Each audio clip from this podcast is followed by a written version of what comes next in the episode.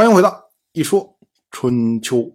鲁国第十九任国君鲁腿进入在位执政第二年，本年的春天，秦军讨伐晋国，以报复晋国攻打崇国。当时呢，包围了交这个地方。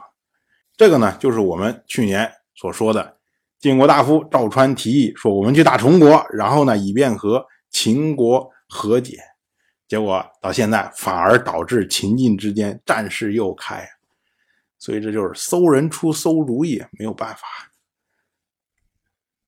到了本年的夏天，晋国的赵盾救援交，结果秦军撤兵，然后呢，赵盾就从殷这个地方出发，联合宋人、魏人、陈人的军队入侵郑国，以报复春天的大吉之意。当时楚国马上有所反应，楚国的大夫斗椒率兵救援郑国。斗椒就说：“啊，想要得到诸侯的拥戴，怎么能够畏惧艰难呢？”于是呢，斗椒索性驻军在郑国，我就等着你晋国来，我就是要跟你打大仗。结果这一下啊，晋国就怂了。然后呢，赵盾就说：“哎，斗椒这个人呢，他在楚国太过强横。”迟早会自取灭亡，所以呢，我们姑且撤兵以助长他的骄纵。于是呢，晋国就撤兵了。到了本年的秋天，晋国发生了内乱。这个事儿啊要说起来啊，跟晋国的国君晋夷高有关。论述起来啊，晋夷高继位已经十四年了。但是呢，因为他是怀抱中继位的，所以呢，他其实现在年龄并不是非常大。放到我们今天说，就是正在叛逆期的时候，所以这个行事作为啊，不像个国君。比如说，哎，他想要装饰他的宫墙，于是呢，哎，他就强征暴敛，从别人那儿搞出来钱，然后来装饰。而且呢，他还喜欢在高台上面用弹弓。弹射路人，然后看路人被弹到了，躲避了，然后这种狼狈的样子，以此来取乐。对于他的厨师，叫做宰夫。我们说宰夫这个是个官职啊。按照春秋的制度，天子负责烹饪的官员叫做膳夫，诸侯呢就称为宰夫。结果这个宰夫啊，烹饪熊掌没有煮熟，所以呢。这个晋一高非常不高兴，于是就把宰夫给杀掉了。可能有的朋友会觉得说，宰夫被杀这个事儿跟前面两件事还不太一样。前面两件事呢，他是无中生有，你自己恣意妄为、随便乱干的事情。可是宰夫这个事儿呢，是因为他职责有缺，就是你主刑长，你干嘛不走熟啊？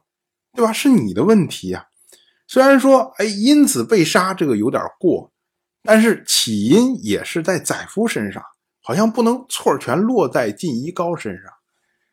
但是我们要说啊，熊掌这个东西啊，它是非常难煮熟的东西。我们之前讲过，像楚国的先君芈运，他被乱军包围要杀他的时候，芈运就说：“请让我吃过熊掌再死。”就是想拿这个来拖时间。所以熊掌这个东西啊。他不只是煮的人要有耐心，吃的人也要有耐心呐。可是像晋一高现在正叛逆期啊，他能有这种耐心吗？他肯定哎一拍脑袋说：“哎呦，我要吃熊掌。”然后呢，让宰夫去做。宰夫做的时候，他就说：“做好了没有？做好了没有？做好了没有？怎么还没做好？怎么还没做好？怎么还没做好？”哇，你这么着一直催，一直催，一直催，宰夫的压力也很大呀。所以宰夫觉得说：“哎。”估计差不多熟了吧，赶快给国君送上，要不然国君一会儿又着急了。可是送上来，结果没有完全熟，所以呢，遭了杀身之祸。从这个角度上来说啊，其实主要的责任还是在晋夷高身上，就是太过叛逆期，太过随意的做事情。当然了，他把宰夫杀掉了，那尸体怎么处理呢？哎，他就让伺候他的这些妇人们。把宰夫的尸体放在一个筐里面，然后妇人呢就抬着从他的内寝里面走出来，经过了路门，然后经过了至门，然后穿过了外朝，然后往外抬，想随便找个地方把他给扔掉。当时呢，晋国的执政大夫赵盾以及士会两个人呢，正在朝堂上。哎，一看说怎么伺候国君的这些妇人们抬着个筐往外走，这是干什么呀？于是呢，他们就留意去看，结果发现呢，这个筐露出了一只人手，哇！当时吓一跳，这什么情况啊？这是，然后赶快去问，说到底怎么回事然后妇人们呢就告诉他说：“哎，这是因为载夫做这个熊掌没做熟，结果被国君杀掉了。”这么一说啊，大家就觉得很担心。当然，我就这么一说，您就那么一听。感谢您的耐心陪伴。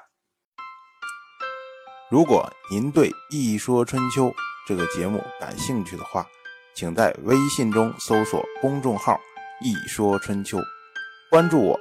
您不仅能得到《一说春秋》文字版的推送，还可以直接和我互动交流。我在那里等待您的真知灼见。